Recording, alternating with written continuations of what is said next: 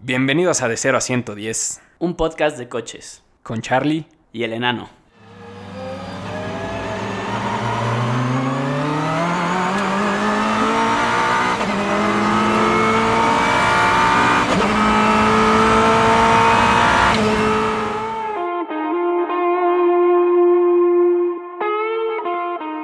Bienvenidos, bienvenidos a su podcast de coches con Charlie y Charlie, nada más. Hoy estoy solo, el enano tuvo un par de pendientes, atorones, operaciones.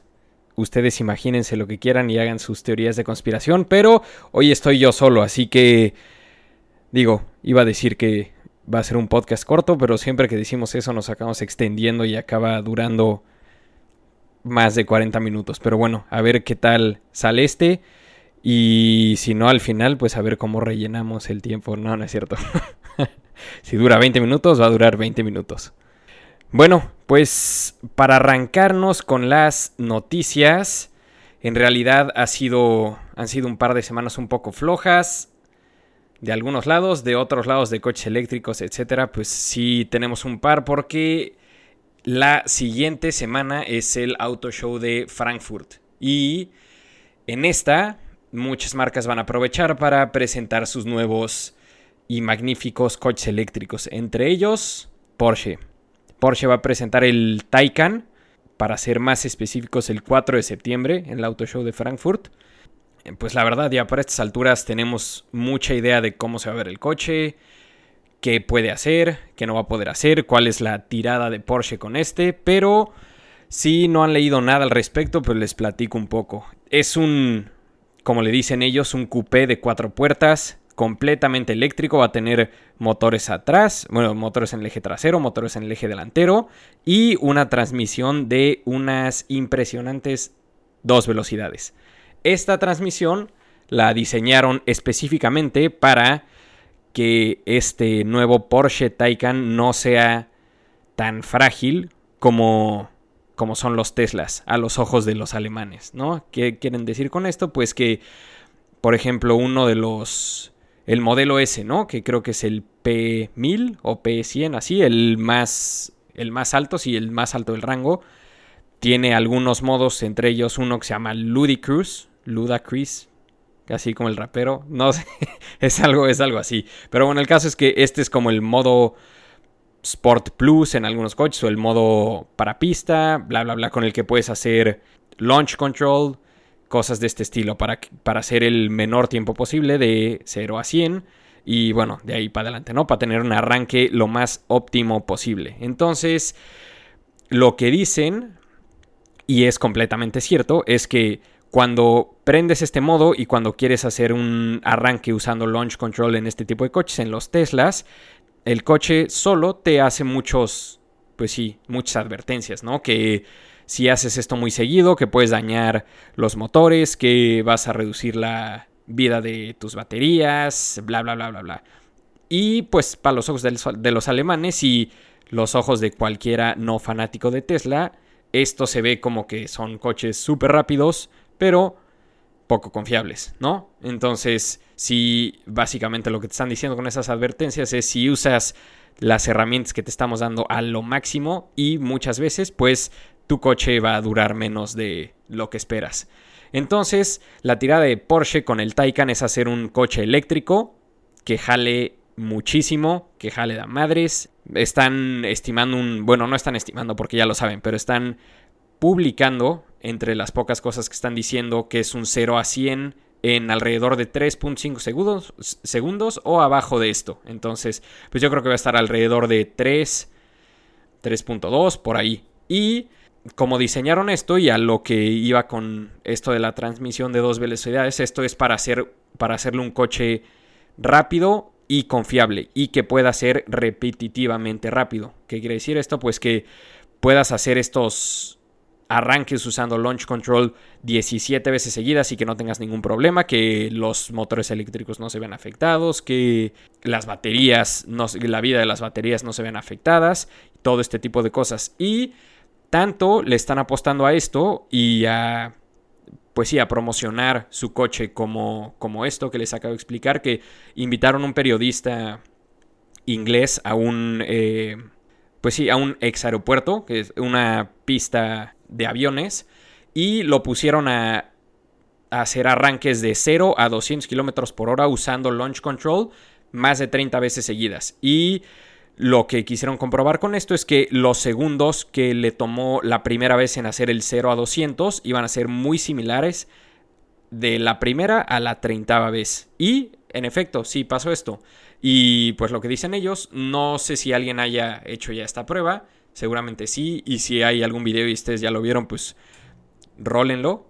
Pero lo que dicen es que Tesla, si hicieras este mismo ejercicio con un Tesla modelo S, un modelo 3 que pues de 0 a 200 o de 0 a 150 o lo que quieras usando Launch Control 30 veces seguidas en una mañana, eh, los tiempos van a ir aumentando poco a poco. Esto quiere decir que, pues sí, la carga de las baterías influye directamente en el desempeño, que suena algo lógico, pero los alemanes siendo los alemanes lograron evitar esto y bueno, pues eso creo que es un logro por sí solo, sobre todo, claro, si son fans de los coches eléctricos. Y bueno, este Taycan va a estar más o menos entre el Panamera y la Cayenne, o sea, entre herpes y gonorrea, no. eh, sí, pues entre los otros, las otras ovejas negras de Porsche, pero bueno, están tratando de meter ya una gama seria de coches eléctricos y lo que dicen es que el Taycan va a ser el de más alto rango y de aquí van a empezar a construir versiones más chiquitas con motores eléctricos menos potentes y por ende más baratas, obviamente. No han dicho precios, pero se estima que este se vaya a vender más o menos en 120 mil dólares por ahí y pues su plan es hacer otras dos o tres gamas abajo de este o dos o tres modelos abajo de este que lleguen, que el de abajo pueda ser un modelo de 60 mil dólares. Quién sabe si vayan a lograr esto. Y para acabar de promocionar, pues, eh, sí, pues la presentación que van a hacer en Frankfurt, hicieron una, eh, bueno, pusieron el Taycan en Nürburgring para ver cuánto tiempo podía hacer. Impuso un nuevo récord. ¿Por qué digo impuso y no rompió un récord porque no existía este récord en Nürburgring. Pero bueno, el récord que hizo es para un sedán de cuatro puertas con motores eléctricos. Y el tiempo que hizo fue 7 minutos con 42 segundos. Que, pues bueno, si lo quieren poner en contexto, el AMG GT 63S, el Mercedes, el de cuatro puertas, no el coupé, el de cuatro puertas tiene el récord para un sedán de cuatro puertas en en Nürburgring y, es, y lo hizo en un tiempo de 7 minutos con 25 segundos. Y pues por ahí el que le sigue es el Alfa Giulia Quadrifoglio, Quadrifoglio que hizo unos 7 segundos menos que, que el AMG GT. Entonces, pues aquí se pueden dar cuenta que sí es un coche muy rápido el Taycan, pero por X, Y o Z no han podido llegar todavía los coches eléctricos a lo que es un... Eh, pues sí, un motor de combustión interna con un, claro, con un motor muy grande, ¿no? El AMG tiene un V8 gigantesco.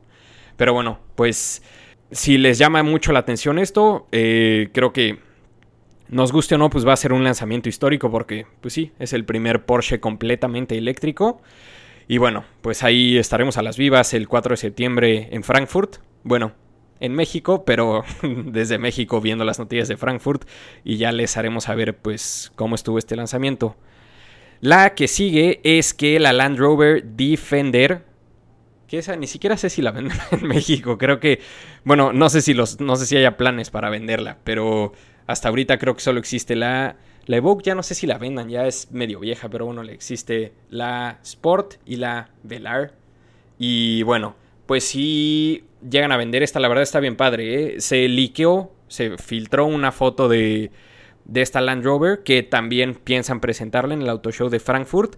Y la foto que se filtró fue del set de la nueva película de James Bond, que aparentemente ahí pensaban hacerle promoción y pues algún vivo, quién sabe si sea dentro del Land Rover también, pero bueno, el caso es que alguien filtró una de estas fotos y pues como ya saben, si están escuchando el podcast en nuestra página, aquí abajo les voy a poner una foto de, pues sí, de la, bueno, la foto que se filtró de, desde el set.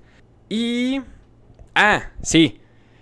Más subastas. Últimamente hemos hablado mucho de subastas, pero bueno, aquí les van dos noticias medio cortas de esto. Se está vendiendo un B12, o sea, y por lo que es, es el motor nada más, de un Ferrari Fórmula 1.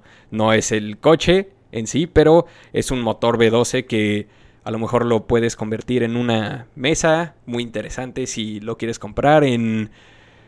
No sé, a lo mejor por el tamaño hasta chance en un excusado. Pero bueno, si lo quieres comprar, es de un Ferrari Fórmula 1 de 1995. Y este año fue el, único, fue el último año que Ferrari usó un motor de este tamaño en Fórmula 1, un B2. Entonces, obviamente es un... Pues sí, es un motor histórico. Ah, sí, perdón, eh, no se está vendiendo, ya se vendió. Una disculpa, así que si lo quieres usar de excusado y así, puedes ir a buscar al güey que lo compró y ya le preguntas si te lo puede vender. Pero el güey que lo compró, lo compró por 375 mil dólares o 7.5 millones de pesos. Espero que esté bien esa conversión. sí está bien, 100% está bien esa conversión. Pero sí, pues si te interesa hacer una mesa, un excusado de esto, puedes ir a buscar al dueño, que no tengo idea quién sea, así que búscalo en internet. y también, también se vendió el Ferrari de Fórmula 1 312T que usó Nicky Lauda para ganar su primer título de Fórmula 1 en el 75. Bueno, pues este coche lo tenía un coleccionista francés y lo tuvo por 20 años.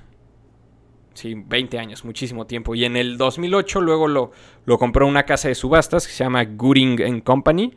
Y ellos lo restauraron a dejarlo, pues sí, ya saben, como siempre las casas de subasta para dejarlo en el perfecto estado, en el mismo estado en el que se supone que Nicky Lauda ganó su primer campeonato, así tal cual. Y lo vendieron. Lo compró alguien misterioso, no dijeron, no dijeron su nombre, nada. O sea que probablemente sea el hijo de algún político mexicano. y bueno, se vendió por 6 millones de dólares o 117 millones de pesos. Está, sí, sin duda, digo, no creo que nadie dude que este coche vale eso, ¿no? Sobre todo a tan pocos meses de la muerte de Niki Lauda.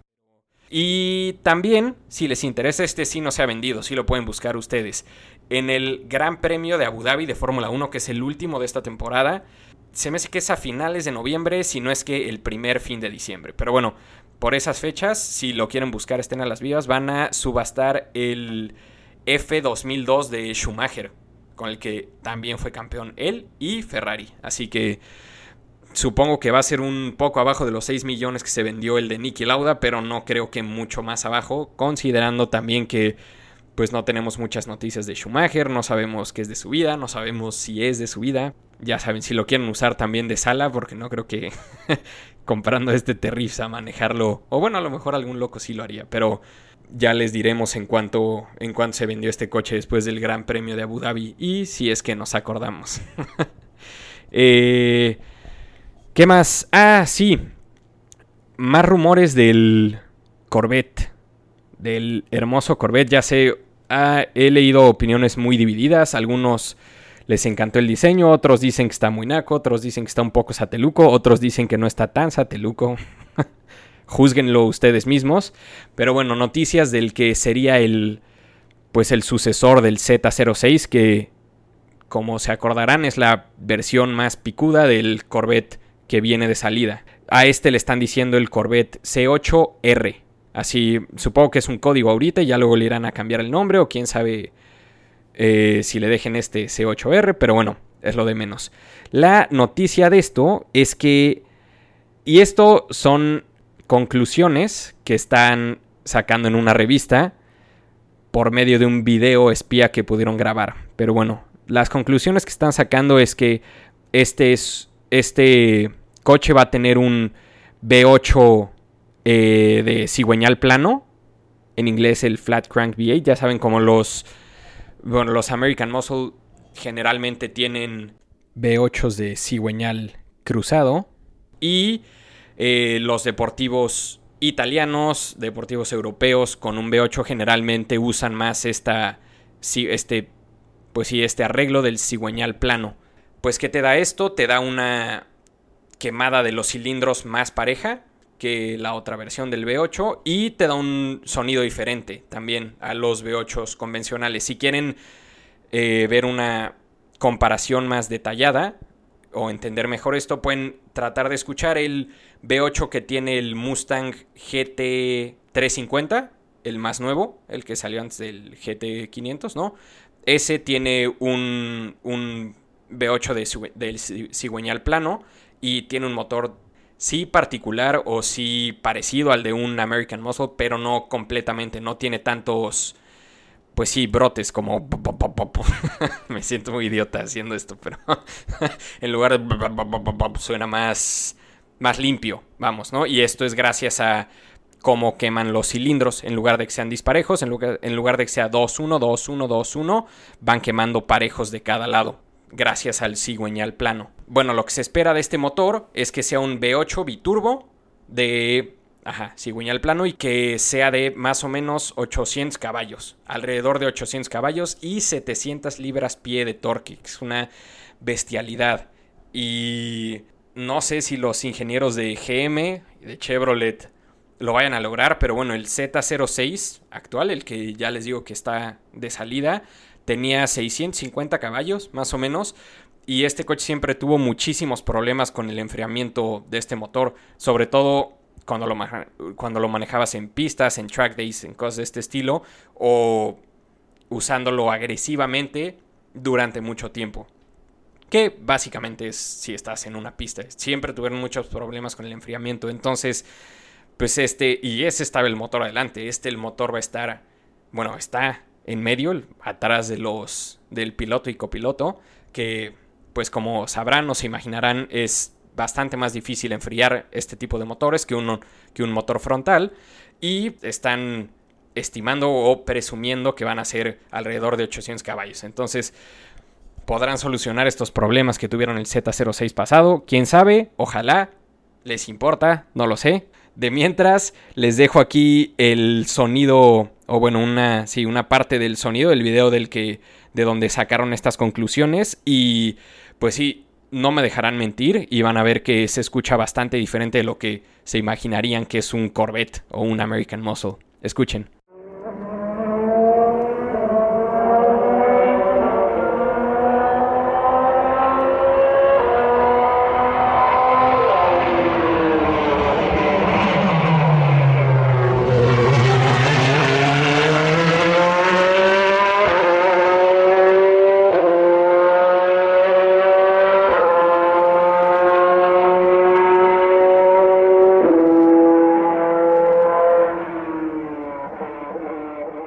¿Qué tal, eh? A mí se me hace que suena impresionante, impresionante y ya que no esté el enano aquí, se me olvidó ponerles otro video de la primera noticia que les dije, este, el de la noticia del Taycan que les estaba diciendo que rompió las que rompió, bueno, que estableció el récord de para un sedán de cuatro puertas eléctrico en Nürburgring. También sacaron un video desde la cuenta de Porsche de YouTube eh, presumiendo esto y pues aquí les dejo un cachito de esa, esa vuelta alrededor de, de Nürburgring para que ustedes me digan qué prefieren escuchar.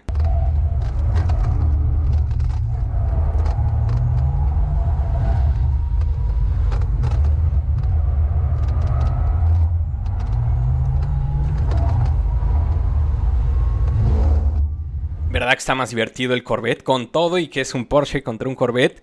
La verdad, no es por nada que nos quejamos los fanáticos de los coches eh, o los fanáticos de los coches puristas, que pues 100% preferimos un coche que ruja como ruge el próximo Corvette a que suene como no suena el Taycan, ¿verdad?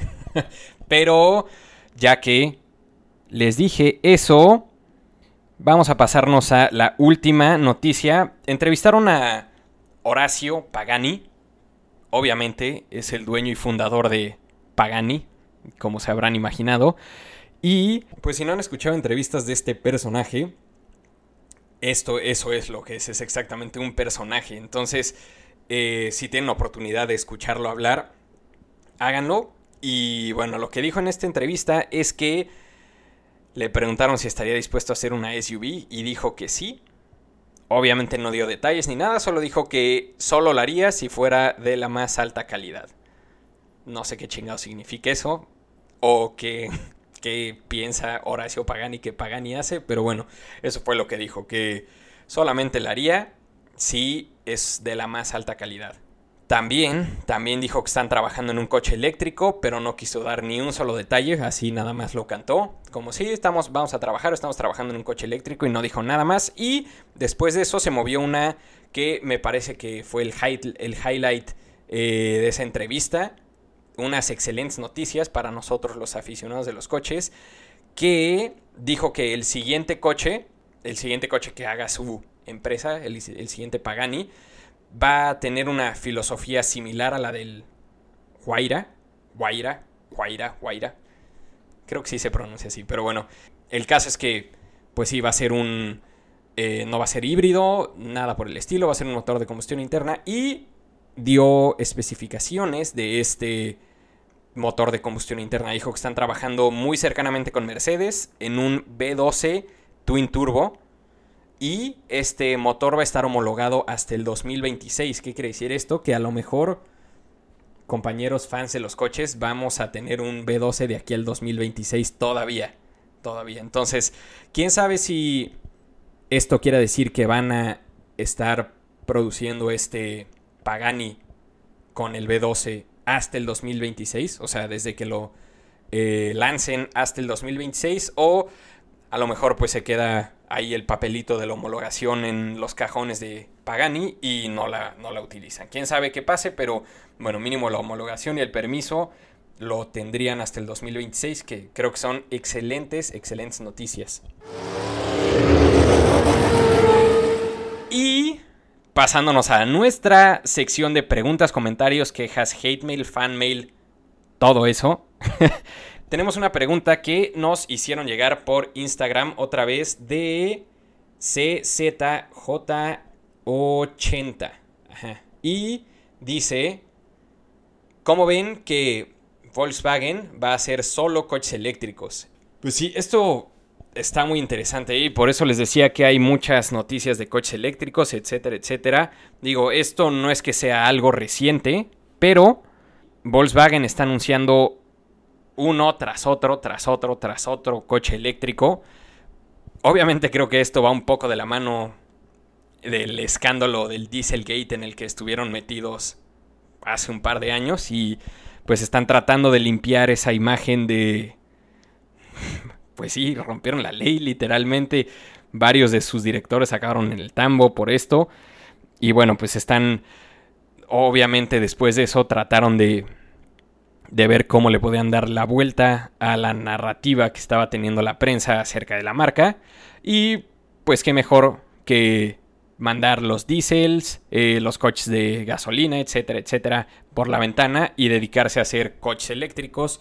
Parece que no han dicho que van a ser exclusivamente coches eléctricos, pero sí, sin duda, los coches que han anunciado que van a sacar, sobre todo adelante del 2022, son eléctricos, no hay nada más. Eh, fuera de eso, pues noticias que han salido Volkswagen más para el futuro cercano es el nuevo Golf que se filtraron imágenes que alguien lo sacó de la fábrica de prototipos que tiene Volkswagen sin camuflaje y bueno, se liquearon las fotos. También aquí les dejamos abajo estas por si no las han visto y quieren ver cómo va a ser el Golf generación 8. Pero bueno, regresando a los a los eléctricos, sí, está impresionante y pues no que vayan a presentar, pero ya ven su sección de eléctricos que le pusieron ID, ID, así como la I de BMW y bla bla bla, pues ya han presentado, presentado varios. El que subió en Goodwood, el IDR, que ese es un súper, hiper, mega deportivo que pues en realidad es solo para que la gente vea qué pueden hacer los eléctricos y pues para promocionar este tipo de coches. Pero bueno, están, eh, están empezando a presentar o enseñar y hablar de el microbús, literal así le están poniendo. Si lo lees en inglés a lo mejor suena mejor microbus, pero tal cual es una combi eléctrica que se supone que va a salir en el 2022.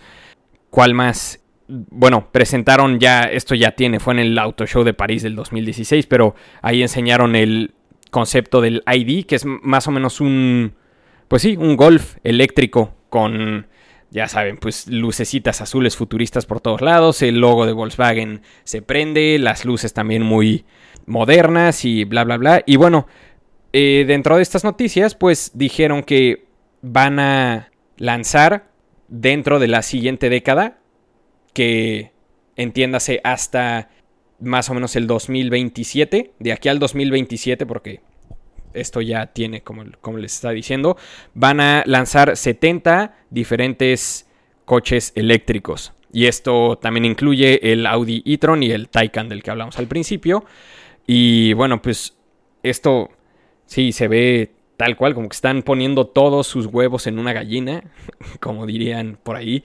Y bueno, Creo que solo el tiempo dirá si esta es la manera adecuada de manejar esto a comparación, en comparación con otras eh, empresas de este estilo, como BMW, que está más bien planeando hacer coches de gasolina, híbridos, plug-in, híbridos plug-in, híbridos no plug-in y completamente eléctricos, dependiendo de, de a qué mercado vayan y pues más o menos usando las mismas plataformas. Esto quiere decir, por ejemplo, que el Serie 3, ¿no? Va a tener, siendo el mismo coche, el mismo, la misma carrocería, siendo un Serie 3, pues va a tener estas cuatro opciones, ¿no? De gasolina, híbrido, plug-in o completamente eléctrico. Y pues sí, dependiendo que compren en dónde, es cuál van a vender.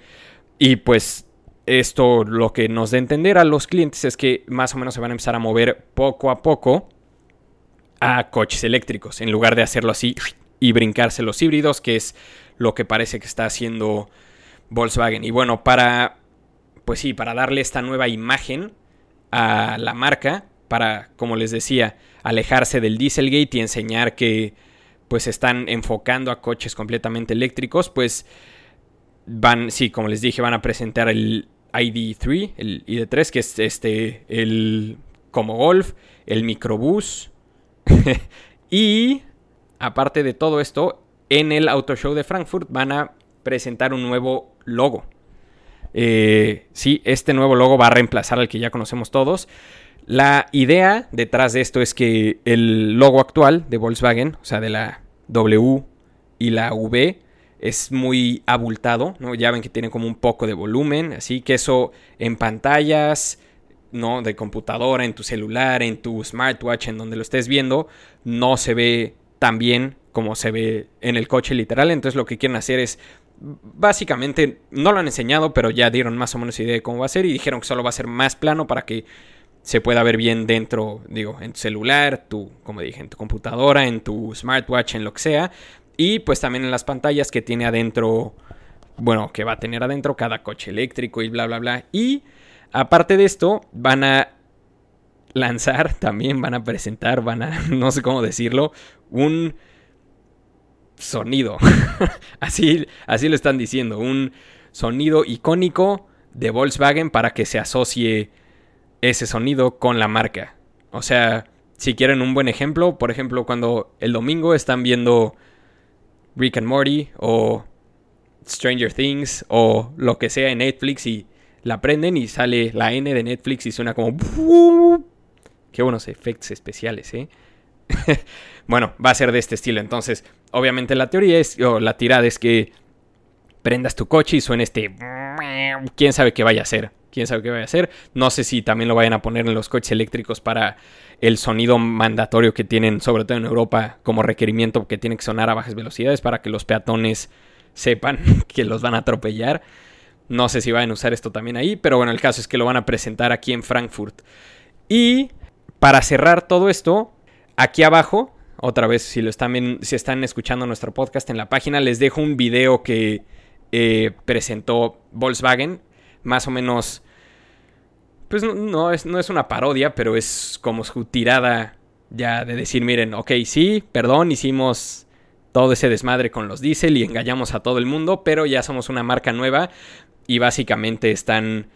Sí, pues es un video promocional que me pareció eh, curioso y que con esto es que planean, pues sí, darle el kickoff a su nueva sección de IDs y a todos los a los 70 eléctricos que van a estar presentando durante los siguientes los siguientes años y pues sí, véanlo, está, está interesante. Ahí al final sale el microbús y que no sé si les dije, pero es del 2022 y al final ahí se ve más o menos un logo blanco que es un poco más plano que yo creo que va a ser similar lo que van a presentar en, en Frankfurt de su, de su nuevo logo. Eso fue todo por hoy. Qué bueno que, que, que, no dije que iba a ser muy corto. Tampoco fue largo, pero bueno, siempre, como les decía, nos acabamos extendiendo. Otra vez, muchas gracias por sus preguntas. Ojalá eh, la siguiente semana ya regrese el enano. Acuérdense si les llama la atención, este fin de semana ya regresa la Fórmula 1, entonces la siguiente semana probablemente tengamos otra vez deporte motor y en ese mismo les vamos a meter pues las carreras de MotoGP y de rally que nos hemos perdido no les hemos hecho un podcast de eso en las últimas pues sí, en las últimas entregas, en las últimas semanas y pues nada, ya. Yo soy Charlie.